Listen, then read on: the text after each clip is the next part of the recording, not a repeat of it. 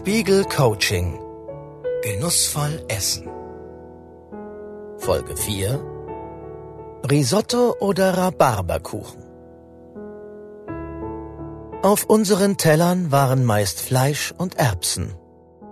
Also versuchte ich, meine Eltern mit etwas Neuem, Aufregendem, zudem aus Italien zu überzeugen.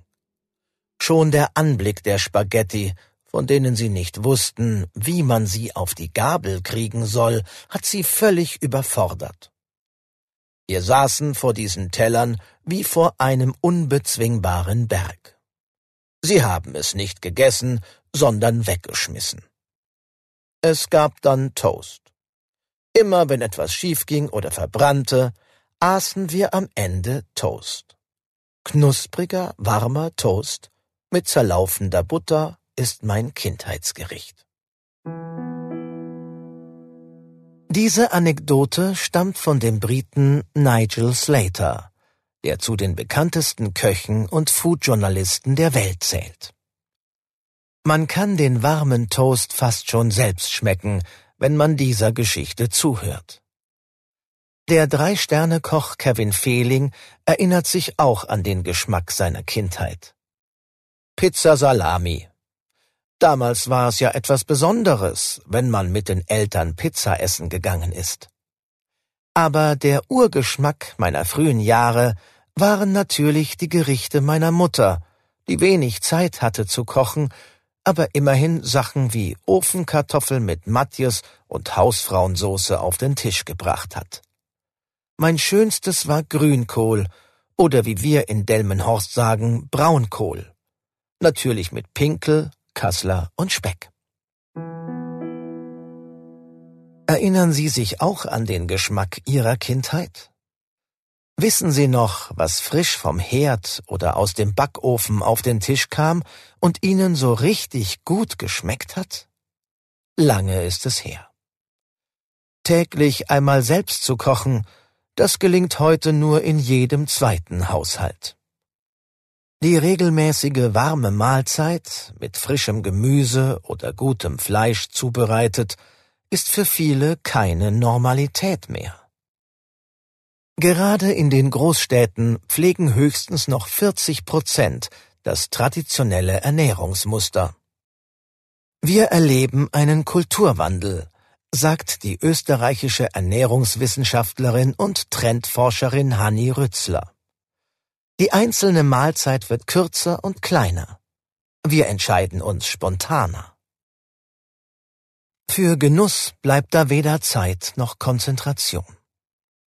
Dabei ist Genuss der Schlüssel zu einem gesunden, maßvollen und freudvollen Essen und hilft sogar dabei, das Gewicht zu halten.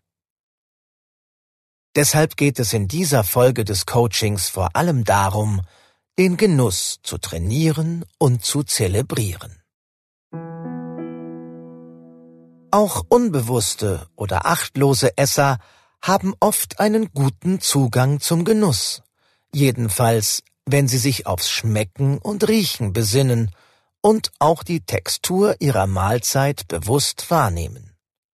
Und wenn sie das auf dem Teller haben, was sie wirklich gern mögen. Die Übung, um den bewussten Genuss zu trainieren, ist denkbar einfach. Mein Leibgericht. Fertigen Sie eine Liste mit zehn Leibgerichten an und seien Sie dabei ehrlich zu sich. Was schmeckt Ihnen schon seit Ihrer Kindheit richtig gut? Was essen Sie heute am allerliebsten? Was verkneifen Sie sich, obwohl Sie es eigentlich lieben? Ob Risotto, Rinderbraten oder Rhabarberkuchen. Schreiben Sie zehn Lieblingsgerichte auf. Sie werden feststellen, dass einige der Gerichte auf Ihrer Liste vielleicht als ungesund gelten und andere als gesünder. Halten Sie sich nicht mit diesen Überlegungen auf. Prüfen Sie lieber, ob Sie das jeweilige Gericht tatsächlich gut vertragen, also ob sie sich nicht nur während des Essens, sondern auch danach wohl und auf eine gute Art gesättigt fühlen. entscheiden Sie, auf welche drei Gerichte in Ihrer Liste das am ehesten zutrifft. Und dann sorgen Sie in den nächsten Tagen dafür, dass Sie mindestens zwei dieser drei Gerichte essen. Sie können selbst kochen oder in ein Restaurant gehen. Wichtig ist, dass Sie diese Mahlzeiten zelebrieren und möglichst bewusst und mit allen Sinnen essen. Sie können mit anderen essen, die Familie oder Freunde einladen. Gönnen Sie sich diese Genüsse aber auch für sich allein, wenn das gerade am besten passt.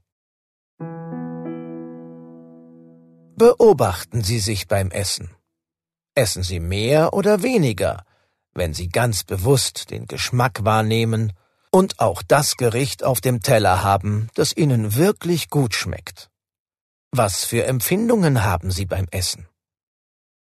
Wenn Ihnen diese Übung Freude macht, dann experimentieren Sie in der nächsten Zeit weiter mit den Leibgerichten. Vielleicht entdecken Sie ja auch ein paar neue Lieblingsrezepte.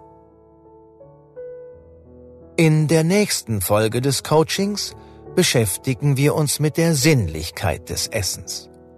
Und schon beim Einkaufen kann man sich auf den Genuss einstimmen. Spiegel Coaching Genussvoll Essen